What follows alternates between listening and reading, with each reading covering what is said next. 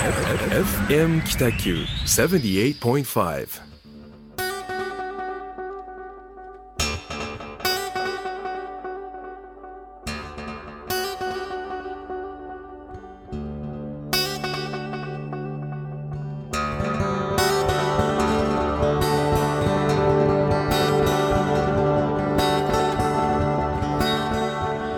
はい皆さんこんばんは。始まりました、えーホワイトスペース、からですね、えー一級建築士の田村誠一郎と岡崎デザインの岡崎智則です。どうぞよろしくお願いいたしよろますしくお願いいたします。明けましておめでとうございます。おめでとうございます。本年一発目ですね。というえっ、と今日はですねあのーゲストがまた来ていただいてるんですけれども、はい。えっ、とその前にですねあのー毎回打ち合わせを必ずしてまして、ですね、えっ、と今日もですね打ち合わせをした後に、えー入っております。はい。でその打ち合わせのお店をぜひ紹介していただきたいはい。えーとまあこれ恒例になってますけどね。今日あの打ち合わせに行った場所は、えー、よもへい。というまあ割と老舗なので知ってる方も多いんじゃないかなと思うんですが、はい。えー創業昭和12年はい。ですね。どれぐらいになるんですかね。今9 94年ぐらいだからまあ80うん弱ぐらいですかね。ということですか、はい。82年ぐらいはいですね、えー住所はですねこれマッチ持ってきたんですけど、あの住所書いてなくて。あ書いてないですか？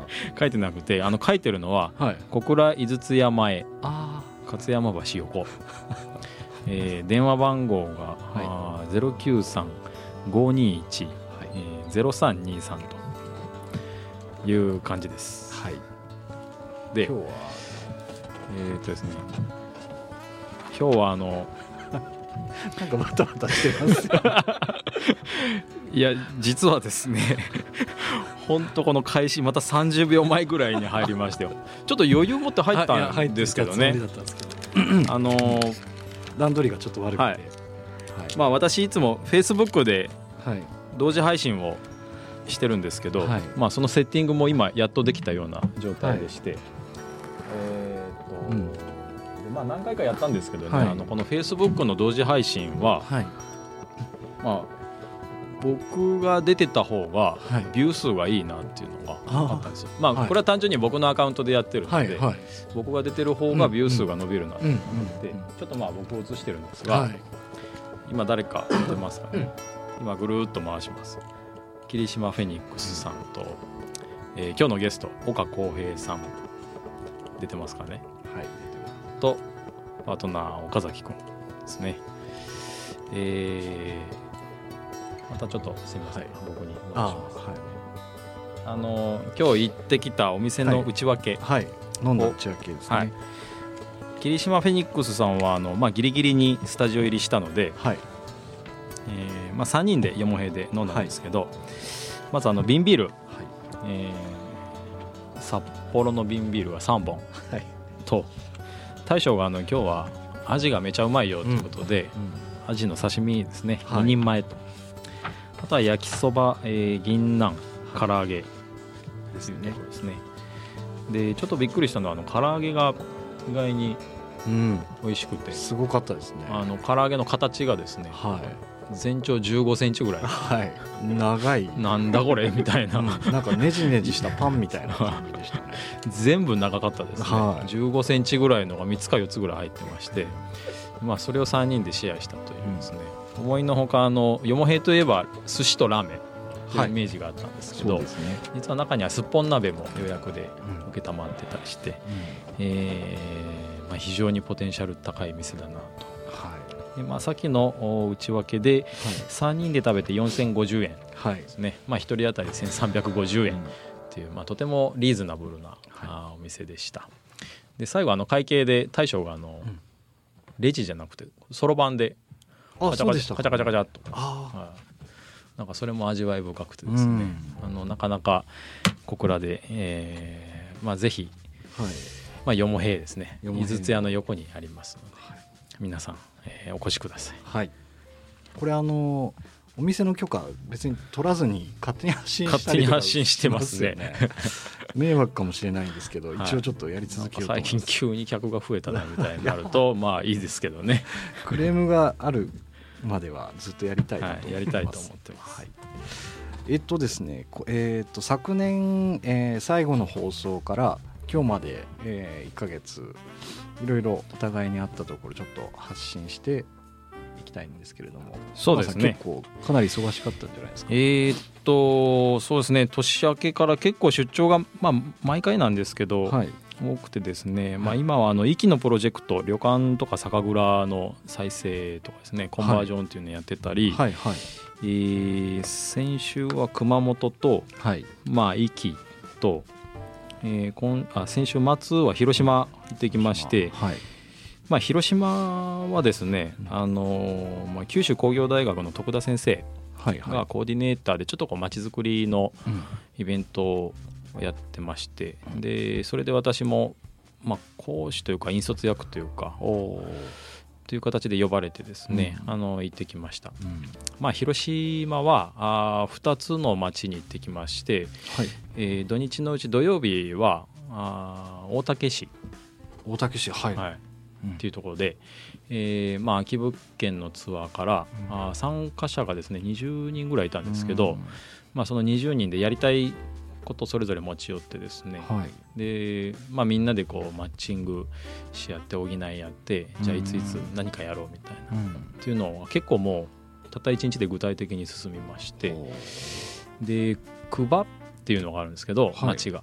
ふばはい。はい久保っていう町がありまして、まあ、そこのあのもう駅前にですねスーパーがあったんですけどスーパーがもう閉店して潰れちゃってでそこの駐車場がもうガラーンと空いてるので、はい。そこでイベントやろうみたいなで、まあ、ビールやりたいとかスナックやりたいとか、はい。まあ、T シャツ売りたいみたいな人たちが集まっているのでじゃあもうそこで一回やっちゃおうよみたいななんかフェス的な感じのそうですね。かイベントを開催するっていう。でまあそれがですね2月の1718はい。で開催されるので、はい。まあ、それに向けて今動いてると。ほうほうほう。で日曜日は今度あの竹原市っていうですね、はいはい。えー呉からもうちょっと東の方はい。なんですけど、あのまあ、そちらであのまた同じような空き物件ツアーと何何かやりたいっていう人が集まってこうマッチングしてじゃあそれをやろうぜみたいな流れで。ですごくいい場所。港、まあ、瀬戸内なので、瀬戸内海に面したところにあの、まあ、灰寺というかですね、住職が不在のお寺がはい。ありまして、まあ、非常に綺麗な状態で残ってます。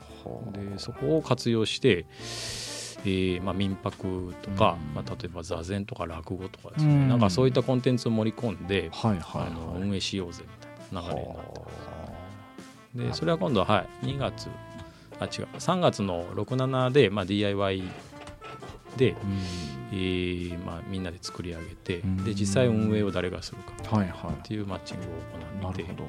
なんか檀家さんとかねそうなんですよ。とかいいらっしゃいそうまあ、ななんかあの住職が今不在というかですね兼任されてるんですよね別のお寺と。は基本的には向こう側に常駐されてて、うんうんまあ、見に行った物件は不在うんななるほどなでいない間そのまあ装置とか管理とかうんしてくれるんだったらいいけどっていう、まあ、住職の話がやっぱなかなか檀家さんが増えないっていうはいはい状況があって、そうなんですよね。うん。でまああのー不在の期間が続くと,、はい。えーとまあ、要はどんどん建物がはい。寂れていく、はい。まあ、廃れていくっていうのもあって、それを止めるためにこう活用してほしいっていう話があったんですよね。うんで今はもう実際そこで、まあ、民泊とあと体験型のコンテンツを入れて、えー運営しようみたいな動きがあります。お守り作りましょうよそこそあお守りいいですね。はい。うん。うん。まあちょっと適当に言いましたけど。そのなんとか結びとかっていうストーリーがあった方が人が来やすいと思いますけどね、そうですね。はい、うん。まあまあすいません。ちょっとそんないえいえなんかそういうのを盛り込みながらですね、思いつくがままにやった方が結構話が進みますね。言ってますね。確かに。はい。まあ、また来月再来月と続けていくようになってますんで、じゃあまたちょっと次回もどんな感じかっていうのを教えてどういう流れになるかっていうのをはい。またお知らせします。いいですね。はい。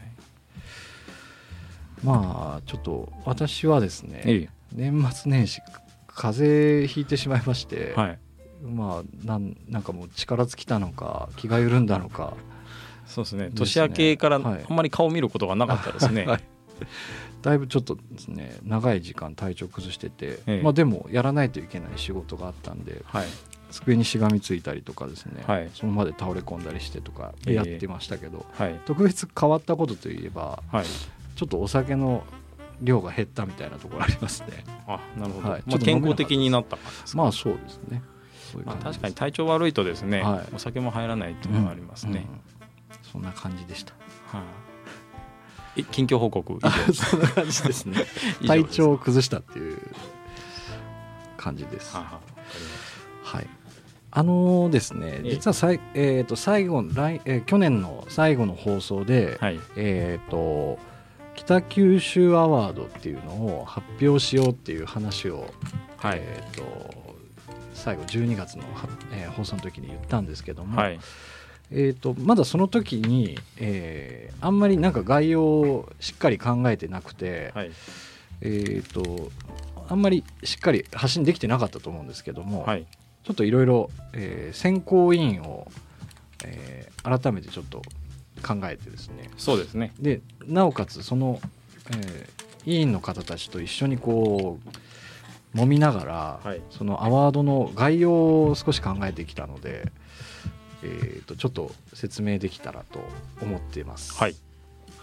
あこれじゃあ私がはい。はいですね、えー第1回北九州クリエイティブヒューマンアワード。はい。ということで、えー概要はですねあの、まあ、昨年2017年において、えー北九州に未来を感じさせてくれたり、えー活躍した、えー価値観に感動したなどの人物、えー企業チームなど2017年時点に存命している方や、まあ、個人でも、えー生きた方が選考対象の条件で、えー微力ながら発信の手助けとなれるように、えー誠に勝手ながら北九州クリエイティブヒューマンアワードを制定しましたと。はい。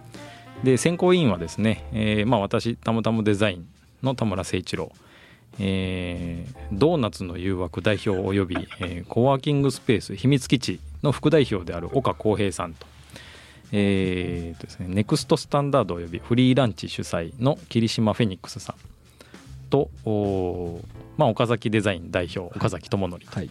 という4人。はい。ですね、えー各選考員が事前に独自のリサーチを行い、えーこのアワードにふさわしいと思う、えー人を選び、えーその方には個人賞を授与、えーさらに選考委員が、えー全員で決める第1回九州あ第1回北九州アワードグランプリを選出しこの放送で発表いたしますと。はい。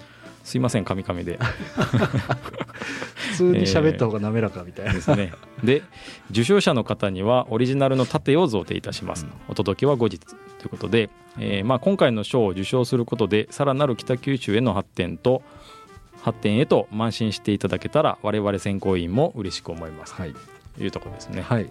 でクリエイティブ・ヒューマン・アワード、おーこれは CHA はい。略して「茶」とはい。ですね、まあ、はい。北九弁ではよく「茶」とはいいう言葉がね使われますので、うん。えーまあ、茶のグランプリにはい。輝く誰かと。ですね。いうとこはいそこでちょっとぜひ今日のゲストを紹介させていただきたいと思って長らくお待たせいたしました、ろはいえー、と先ほど選考委員で、あのーご紹介させてもらった、いえいええードーナツの誘惑代表およびコワーキングスペース秘密基地副代表の岡浩平さんです。どうもこんばんは。えーっと、まあ、誰か茶ということで、えー岡浩平参加しております。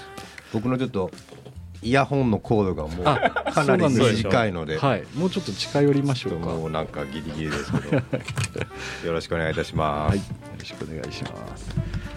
それから、えー、とネクスタ、えーネクストスタンダードおよび、えーフリーランチ主催、えー霧島フェニックスさんです。どうもこんばんは。こんばんは緑の人です。緑の今日緑の今日緑の人人。ももクロのなんかはい。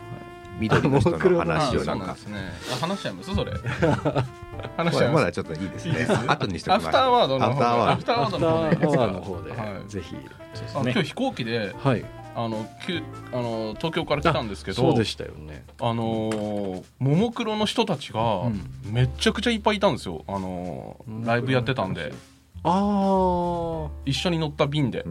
すごい多かったですね。へでギリギリ帰ってきました。え先ほど雪で雪で。月光が出てたあ結構積もってまましたねさっきのいや写真を見せていただきましたけど。すごかったですよ。なタクシーとかもう全然互換って言ってましたし、うん。あの飛行機もあのー欠航だらけ、なんからしいですなんねとか。外出禁止令みたいなのがなんかちょっと出てるっていう噂なんです4けど。年ぶりぐらいの大雪警報って言ってましたよ、うん。うん。結構降ってました。なんかタイムリーな話題をありがとうございます毎回遅刻してるんでね 僕このラジオ。そうですねギリギリですね。まあ前はは本番中でしたからね。本番始まってから来ましたから。は そうなんですい。いやいやギリギリ。どんなことがあっても来てくださる。はい。霧島えーもうありがとうございます。もうこのラジオのためだけに。わざわざ飛行機に飛乗って。行機に乗り新幹線に乗り。はい。ということで。帰ってくると嬉しいですね、はい。本当に。光栄です。あの第1回はい。茶の選考委員に選ばれて、あのこれですね、えっと、クリエイティブ・ヒューマン・アワードってクリエイティブっていうこうあの定義みたいなのが、ちょっとこうぼぼんやりしてるといううか、うんうん。ぼんやりしてるから良かったりもするんですけど、はい。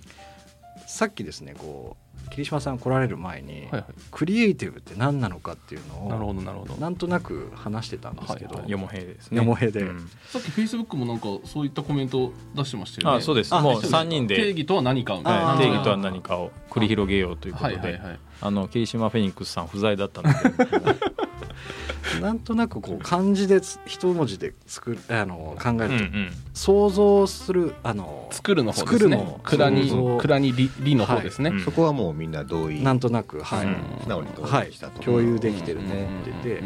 でその一から生む人もいれば、はいはい。えー、と一から生むための調整役うん。みたいなことをする人も実は想像してるんじゃないかっていううん話で割とそのクリエイティブっていう幅が少し皆さんそれぞれはいはいはい。価値観は違うと思うんですけども、何かを作ってる人っていうのはあの一つのルールとしてしたいと思ってます。本人は別にクリエイティブと思ってやってなくても、見る人によってはクリエイティブだって言われたらもうそれもクリエイティブなるほど、ねまあ、サービスだったりそはいはい。のコミュニティだったりとかですね、うん作品を作ってる人も様々だと思いますので、うん。いろんな分野に多岐にわたりますよね。そういう意味では、はい。そうなんですよね、うん。サービスもそうだしうん、プロダクトでもそうですよね。そうですね、まあ、今回の選考されたまあ対象者もはい。結構幅広くてですね、そうですね、でそれクリエイティブなのっていうふうに聞かれる場合もあると思うので、うん。まあ、その辺は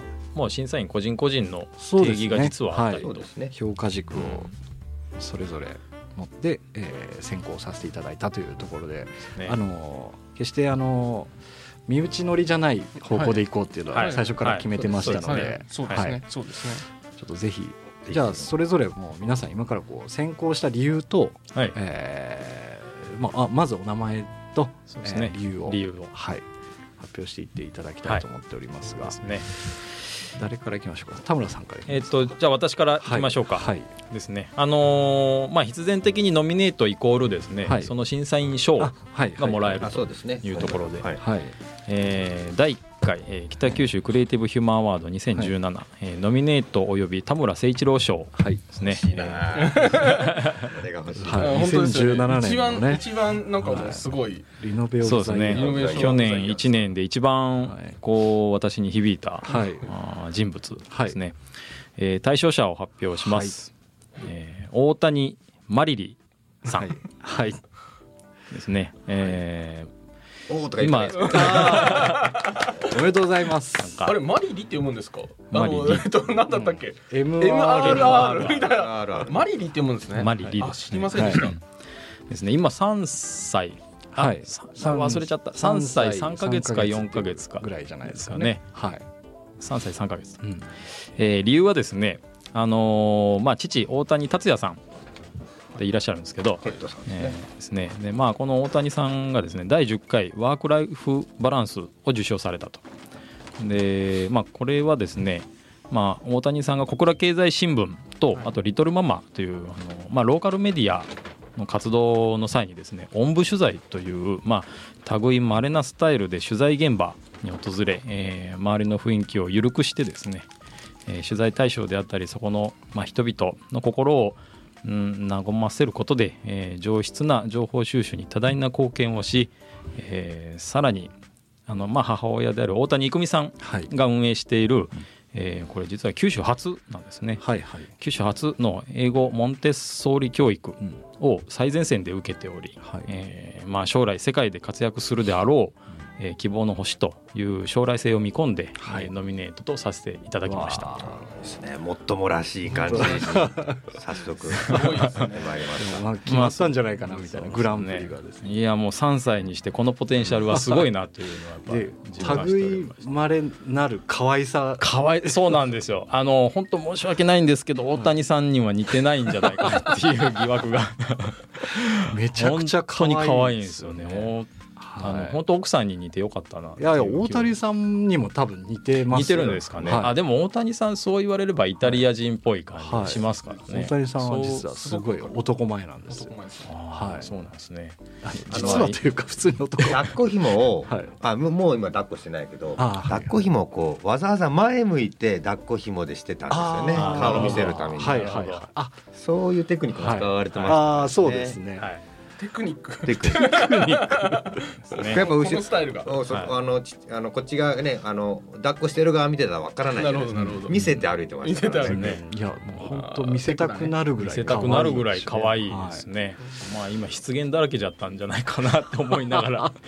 えーとですね、はい、はいまああのちょっとフェイスブックはい。で見せてるんですがこれ岡崎デザイン、はい。岡崎くんが、はい盾を実ははいはい。作りました。オリジナルの盾を作りました、かっこいいい。ですよすごいかっこいいね。やかっこいいです。これ欲しいですもん。超うん。僕も欲しい。超欲しい。僕も欲しい。ですねこれ年末にそはい。の体調が悪い時にはい。あそうです。そうです制作されてたんですよね。はい。このせいで悪くなったのそれもありますもしやもしや。仕事以外のところで自分を追い込んだかもしれない。もう楽しんで作らさせていただきましえったとまあまずあの大谷マリリちゃんにはこれを後日新店にタムタムショー、えたまたま参ります。おめでとうございます。おめでとうごおざいます。おめでとうございます。じゃあ次はあの私からいきましょう。あ僕行きましょうかじゃあ岡浩平さんから。はい、はい。えっ、とまあえっ、とまあ私がですね、えーノミネートさせていただいて、えー、北口ごめんなさい北口クリエイティブヒューマンアワードですね、で岡浩平賞を、えー差し上げたいと思うのはまあちょっと気質ではあるんですけども、えー小倉北区京町のですねあのアーケードの入り口に鎮座しております、はい。えー門マンというお店のおばちゃん。はい を、えー第1回北九州アワード岡はい。公平賞を差し上げたいと思ってます。すごい。ありがとうございます。すごいですよ。門マンのおばちゃん殿って書いてますからね 名前わからないですもんね。名前がわからない。名前がわからない。逆にさ聞いちゃダメみたいなところもありますよね。あまあそこなぼやかしてほしいそうですね。はい。あのあの存在感を発揮させてますよね、本当は間違いなく。通称であってほしいですね。ね お母さんとかおばちゃんとか言ってますけどね。はい。言ってますけど。そうそう。本名は知らない。本名は知らない。本人も門真の名前の由来を知らなかったあそうです。知らんって吐き捨てるようにそうそうそう。言ってたんですよね。言ってたでまああのもう僕がえっ、と、なぜ門真をこうノミネートしようかなと思ったかというとですねやっぱりあのえっ、と北九州の小倉のですねアーケード大町銀天街がまあ日本で初めてはい。建てられたアーケードであると、まあちょっと象徴である。まあその向こうにまた最初のスーパーマーケット丸和があるんですけどあはいはいでまあそれに行くところ小倉駅からですね行くところの一番最初のコーナーのところに堂々と鎮座しているまあ門真なんですけども、まあアーケードを通っていくとまあえっ、と表通りになるんですけど、はい。意外とその、えー、とそれと90度に交差している、えー京町の通りというのは結構風俗店があったりとか、うん。パチンコがあったりとか、はい。なんか意外とそのなんていうか、えー。ちょっと表通りでない感じの。そうですね。駅からあんなに近いのにすごくアンダーグラウンドな雰囲気が出てますよねそこ。その交差点のところに、はい。まあ堂々と、まあ、お店を構えているんですけども、そこに来る人たちの、えーいろんな、えーまあ、例えばギャンブルで勝ったとか負けたとか、あとは、えーとまあ、有名なとこだから来たとこもありますけど、その人たちの人間模様がですねあそこの門真で垣間見ることができてですね、で、まあ、そこであの意外と表通りでは出しづらい人の本音みたいなやつがですね、はい。出る場を演出しているという、あーまあ、アーティストなわけですよ。はい。はい。そのアートを僕はそのアート性に気づいてしまって、はい。でやっぱりここは、えー評価しておきたいな表彰しておきたいなと、今回逃してしまうと僕がもう上げられるチャンスがないかもしれない。ひょっとするとこの、そうですね。えーと第2回北岸アワードの選考委員には僕選ばれないかもしれないので上げておきたいなということで、まあ、僕は、えー、とこの「門真のおばちゃんを」えーノミネートさせていただきました。なるほど。素晴らしい。素晴らしいです。門真のおばちゃんおめでとうございます。いや素晴らしいですね。いやもう本当そのこれこうんれ持っていく時みんなで飲み行きましょうね。うん。あーいいのですね。あの手ねあの、はい。渡す時に。はい。なんかすっごいおかずもらえそうです ただでさえもらえますからね。そうですよね。あれ尋常じゃないほどなんかあの頼んでないものの出てくる量が。いやすごい。ねあれ何なんでしょうね。あのあの文化なんですかね。いやで門真のもあれもシェアっていう考え方だと思いますけどね、うん。そそうですよね。この間僕言っていいかちょっと分かんないですけど、うんあのこの間行ったんですよ、はい。門真にそしたらですね、えーインド料理の日があったり。えー、へ なんかいろんな料理の日があるらしいんですよ。は。あ。でなんかね、えー魚を釣ってきた人がうん。持ち込んだりしてるらしいんですよ。うん。でその日に行くと海鮮丼が食べられるみたいな。え。なるほど。でそれ海海鮮丼が食べれるわけじゃない。その日におばちゃんがたまたまご飯を炊いてたら出るかもしれないみたいな。なるほなるほど。ど。クリエイティブですね、それ。な。かなか。い。つも行かないとそういう場面には巡り合えないんですけどなるほいろんなことをチャレンジしてるんですよね。どいやすごいなんかですねその辺にこうなんか小鉢があるじゃないですか。うん。頼んでないのにこれこうもう食いないとかいう感じで。うんうんうんうん。あと会計がかなり適当という適か当なんですよね。そうですねなんかもう500円置いてきなさいみたいな感じじゃないですか？なんかニュアンス的に。そうなんですよね。うん。雑なんですよね。雑なんですよね。でそれが多いか少ないか分かんないんですけど例えば仮に少なかったとしても次ちょっとたくさん食べなさいよって一言言ってなんか気持ちよく帰らしてくれますよね。うん。うん。うそうですね。ん。なんかそのコスパが良すぎる日があったりとか。あいやある。あるんですよ 確実1000円ぐらいいったんじゃねえかっていう時に500円だったりするとそうやってなんか一言うんうん。はうんあんまり数えてないですからね。ないですねフィーリングでやってますあからね。の覚えてないっていう何食ったっけっていうような感覚ですね。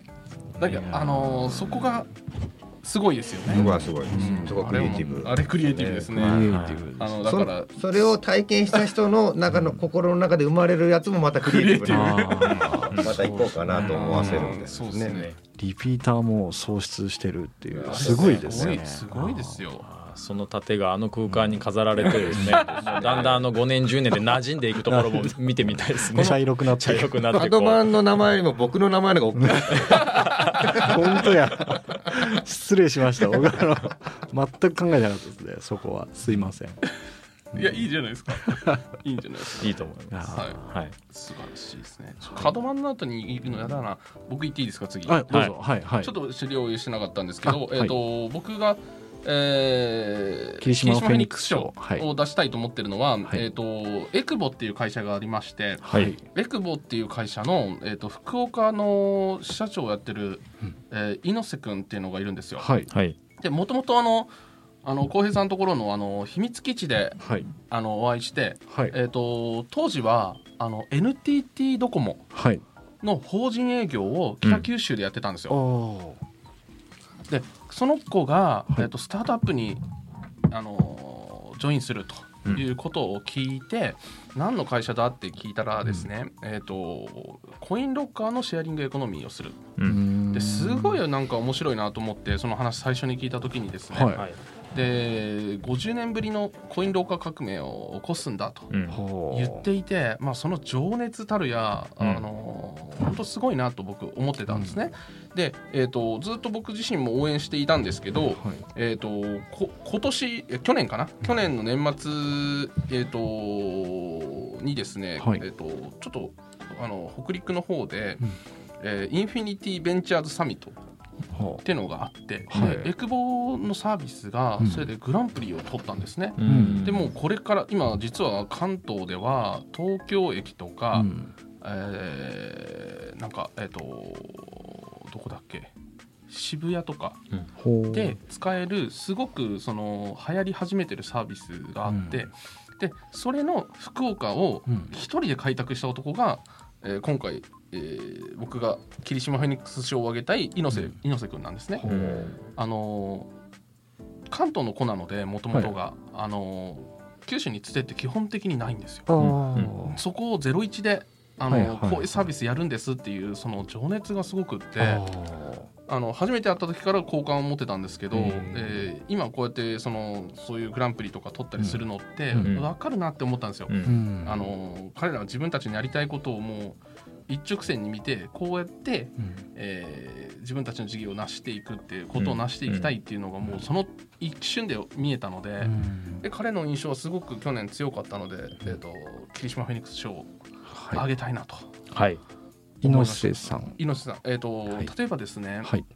コインロッカーって大きさとかが決まってて、はい。で今外国からお客さんあの外国人とかうん。訪日客すごい多いんで、うん。荷物預けたくても実はコインロッカーが埋まってて使えない時とかあるんですよ、はいはい。それを例えば飲食店のうん。有給スペースとか、うん。バックヤードとかに貸し出すっていうサービスあの飲食店で預かってもらうっていうサービスですね、をやっていて、うん。今博多駅とかでもやってて結構相乗りしてて、あうん。の佐川急便とかも相乗りしてますよ、うん。大手も真似しだしてるようなサービスで、なるほど。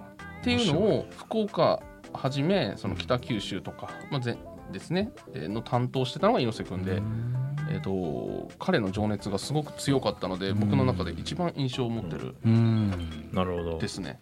なんか旅行に行った時にその荷物を預ける先の人と交流が生まれるんですよね、うん。接点が生まれるっていうのが。まあ普通のねコインロッカーだと何もないんで機械 300, だから300入れるだ無けなん人ですでけどこのエコブックログに、えーっとまあ、ウェブで登録うん予約して、うん。でその現地に行ったら、うん。そこの人たちが地域のことをよく分かっててみたいなことがあると、うん。なるほど。そこから広がってくるんですよね。インバウンドで例えば外国のお客さんが例えば北九州来るじゃないですか、うん。はい。で秘密基地とかでもサービスやってるんですけど、はい。秘密基地の空いたスペースとかいっぱいあるんで、うん。そこに荷物預けに来るんですけど、うん。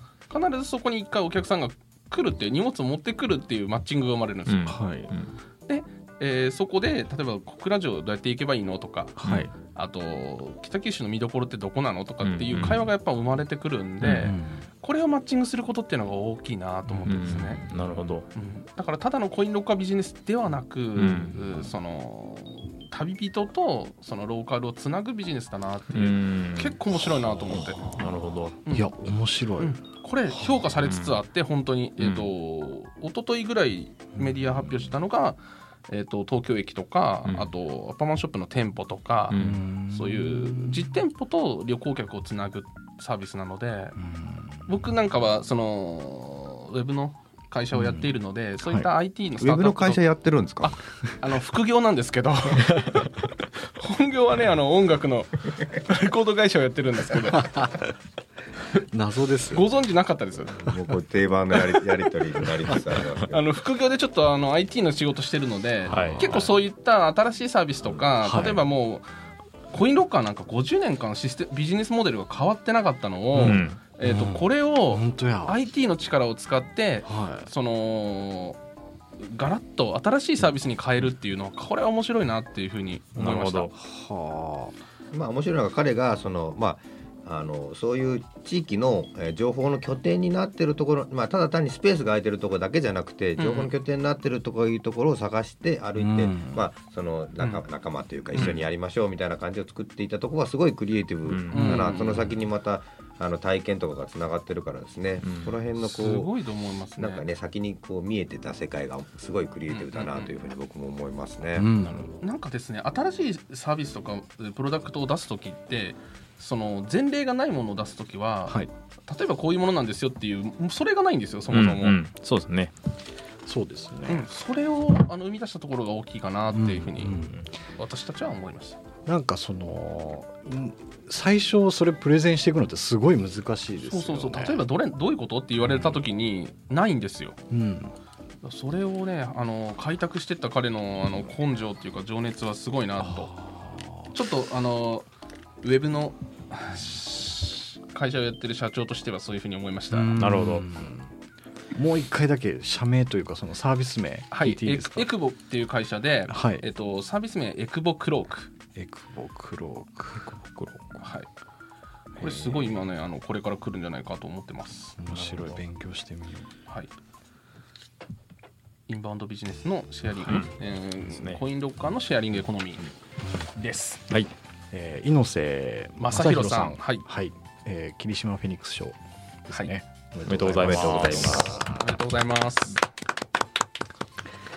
はい。えっ、と私岡崎はい智則が発表する、えー第1回北九州クリエイティブ・ヒューマン・アワード2017、うん。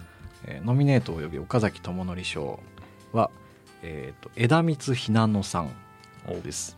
女性です。はい。えっ、とですね枝光さんはあの北九州市市立大学の学生さんなんですけれども、はい。えっ、と、まあ、若松のあの若松にですね昔からある、うん。えー古民家町の中にある古民家みたいなところがあって、はいえーそこをですねセルフリノベして住んでいます。うんでえーっとですねどういったことをやるかっていうと町の活性化の一環として本町ターミナルっていうカフェとシェアオフィスを一体型にした、えーていうんですかねこう、まあ、コミュニティスペースみたいなのを作っています。でえーっとですねもともと戸端に住んでたんですけれども、はい。若松にわざわざそのサービスをするために移り住んで、北九州市えー大学に通ってるんでちょっとまあ通学とか不便になるんですけれども、うんうん。それをまあ飛び越えてはい。若松に移り住んでうん。でそこのあのエリアの人たちを呼び込んで昔の若松が栄えてた頃の、うん。あの時のことをなんていうんですかね思い起こせさせるような街づくりというか人通りを作りたいっていうので、えー変貌させていきたいっていうことをですね、うん。言われてました。でそれの第一歩としての、えーなんていうんですかねこう計画というかで、はい。本町ターミナルっていうところに自転車がたくさん飾ってあるんですけれども、はい。うんうんうん若松のあの上の方の海岸工場地帯とかですね、はい。あの辺りがすごい自転車をこう漕いであの行ったり来たりしている方が多いらしいんですけども、はいそこのまあターミナルになるような、はい。えー場所にしたいっていうふうなことを言ってたんですけど、はい。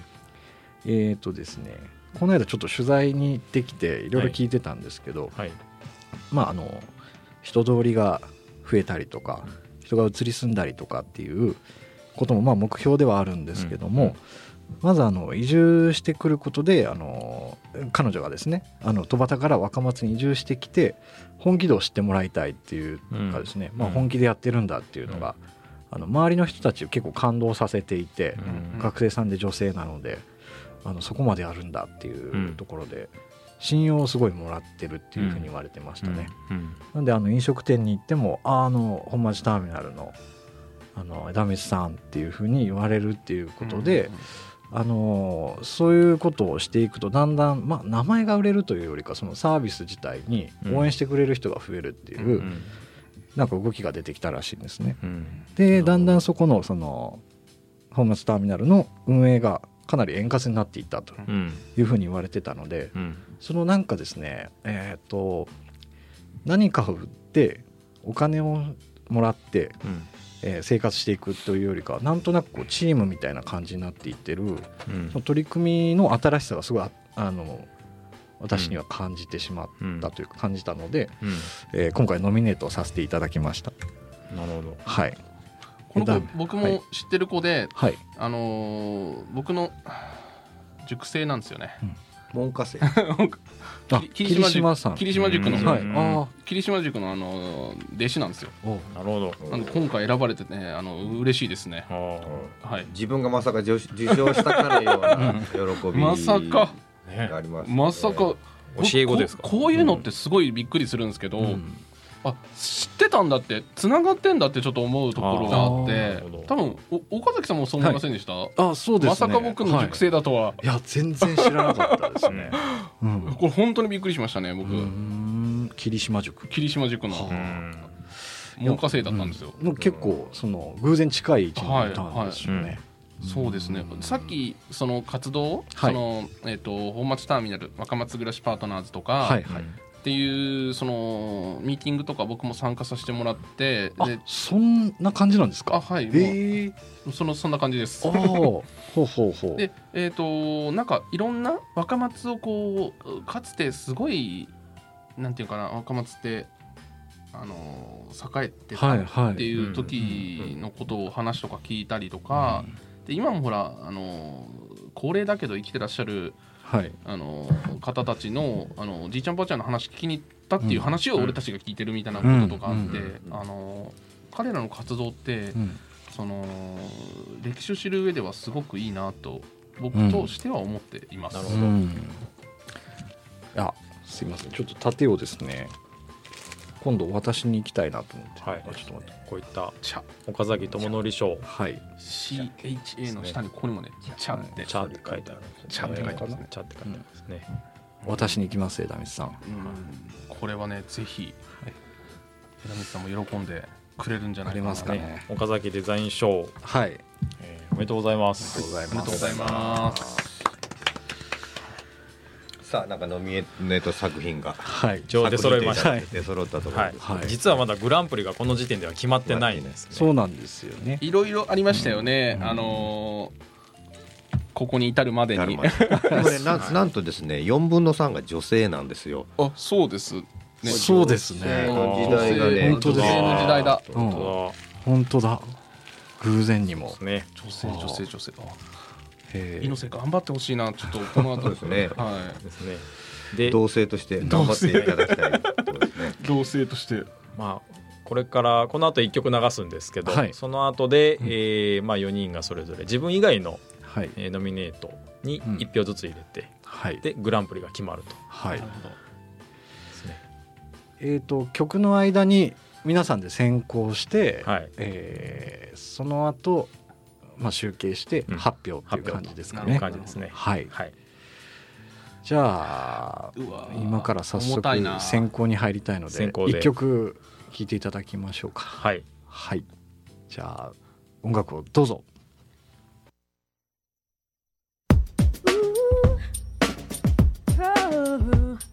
Don't touch that dial. FM Kitaku.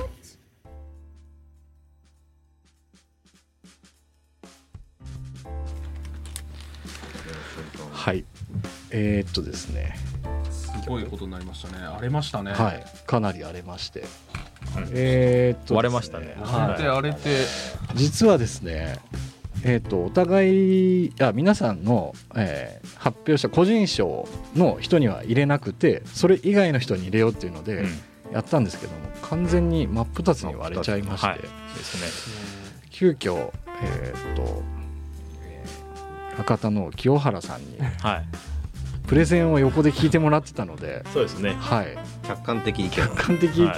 はい。を丸をつけてもらいました、はい。4人の中ですね。ね。はい、ということで、えじゃあ発表どうしましょうか。私からーはい。しましょうか、はい。ドラムロールを。はい。ですね。お願いします。世界初ですね。世界初。え第あそうですね。世界初。はい、はい、第1回北九州クリエイティブヒューマンアワード2017、えーグランプリ受賞者は門マンのおばちゃんですおめでとうございます。おめでとうございます。ついに。ついに決まりいました。やー来ましたね決まりましたね。いやー今すげえ喜んでると思いますよ。聞いてないですね。絶対聞いてない。絶対聞いてないでもまあこの番組でも一度ね紹介しましたから。あそうです。はい。い。やもうすごいことになってますよ。もうあの今今頃今日町はフィーバーです次回ね次回僕らがいた時はもう大変なことですよ。ですね。そうですね。あのーいやーいや割れましたね。でも本当に。割れました。僅差で僅差で。はい。えーっとまあそうですね今5人いるんですけどはい。門マンのおばちゃんに結局4票っていうことですね。うん4票ですね。うん。大もそう。でまあ準グランプリというかあの次に続いたのは、はい。大谷まりりちゃ。んが3票はい。でした、衝撃ですよ。こんなことあるんですね。いやーあの1曲の間で割れた時にはどうしようかと思って。時間ねどうするどうするみたいな。木綿のハンカチーフちょっともうちょっと長い曲。ですねこれでもあの岡崎さんもともとはい。そのなんか賞をいはい。もらえないような人に賞を与えたいっていうようあなうまあま意図あそうです意図がねそうなんですよ。はいはい。はいですよね。だからうんうん多分本来の。本来のコンセプトとしてはい。はい。でも北九州アワードっていうものをうん。普段門真のおばちゃんがもらえもらえるちょっとかなりね想像しえないところなので、うんあうん。あそうですね。今回すごい良かったんじゃないですか、うん。ですね。でこれをあの必ず店の中に置いていただくようにいいですね。でそうすると、うんあの多分飲みながらの話の中で「はいおばちゃん北九州アワードって何ね?」みたいな話がそこで展開されるであろうと。はい知らん。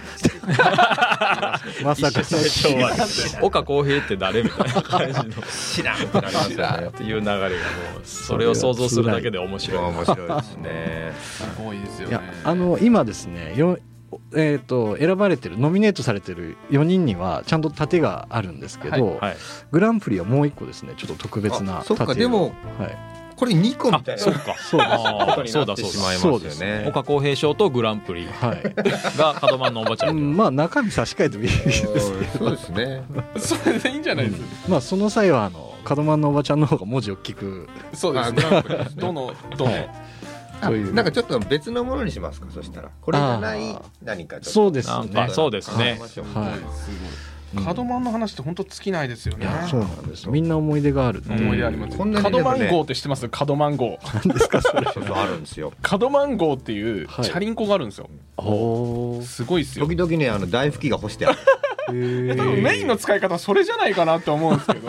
自転車の機能なし自転車のそのカゴのところに台拭きが干してあるんですよ。うん。うん。すごいびっくりしますよ。そうですね。赤いママチャリ。赤いママチャリ。門マンゴーいやーおめでとうございます。本当なんかあのいいのか悪いのかですね。なんか三浦淳賞みたいな、はいはいはい。はいなんか突然受賞して、い、きなりなんか押しかけられてみたいなノリが結構いいなと思ってたんでいいですね。いいですね。うんですね。門真のおばちゃんとかまさにそんな感じのリアクションしてくれそうなね。気がしますので、ぜひぜひちょっと僕みんなで行きましょう。それを持っていく行きましょう行きましょう。そうですね。うん。大騒ぎしましょう。大騒ぎしましょう。いや僕ちょっとあのーまあさっきねよもへいでもお話しさせていただいたんですけどはい。この北九州クリエイティブアワード、はい。今年の年末にちょっと拡大版でおはいはいうん。やらないかというお話をちょっとさせていただいてて、はい。はい。はい。で今年1年かけてはい。北九州で活躍する人を僕らがどんどんノミネートしていって、まあ、なんかノミネートカードみたいな感じを 渡してその年末の特大版でなんとそこでみんなでこう配信しながらですね、あのまあお祝いするのがや面白いんじゃないかなと、うんですね。実にいいですね。楽し岡岡崎君のバリバリが僕気になる。すいません。ごめんなさい。あの盾を包んでたビニールですね。あ結んでました。あとずっと手遊びで。やってずっと入ってましたね。ずっと入ってましたやばいやばい。すごいわでも。これはいいいい放送になりましたね。でもそれしましょう。年末に年末に向けて。で2018ですよねそれは、はい。あそれはいいですね、えーっとそうそう。今年今今年年の1年2018間、のはい今年。の年末にどっかでやりましょう。もうこれからなんか大きな事件が起きるかもしれないですもんね。なんかもうかもしれないですねそのクリエイティブあー界クリエイティブ界で。そうですクリエイティブ界で。で北九州の、この賞を受賞したいっていう新たな若者若者たちが。出てくるかもしれないですし。もう僕らに対するアピールがすごいかもしれないですよ,、あですよね。我こそはという人たちが、うん。うん。うそれをねあの正確な目で我々が判断して。そうですね。厳正に厳正なる審査をして。はいはあ僕結構真面目に結構あの行きましたよ今回。ですね、うんはいちょっとなんか最初はね斜め上の 割割と。だいぶすごいやつに。はい。結構実直な方形でいきましたよ。何でしたっけ？何でしたっけ？えっと藤田スケールの F スケールの藤田さん。小倉南区出身っていうこと。あの竜巻のね竜巻のスケールですね。F5 まであるんですけど、F0 かな、F1 かな、うん。そうですあねの日本でそんな竜巻が起きないから一般的じゃないんですけど、うんあのアメリカじゃ当たり前にねあの地震の震度ぐらいの形で使われてる F スケール、うんうん。あのそれのスケールを考案した人があの小倉南区出身と。気象庁のサイトに書いてましたよね、うん。確か。もうなくなってるんでですね。ね。その時出たおーって盛り上がったんですけど、うん。盾どうするの？そうそうそう。浩平さんが気象庁に送るって。親族を探し当てる。親族探すみたいなもうなんならその辺にいる藤田さんを見つけてその人にあの代理で受け取ってもらうというのがいいんじゃないです？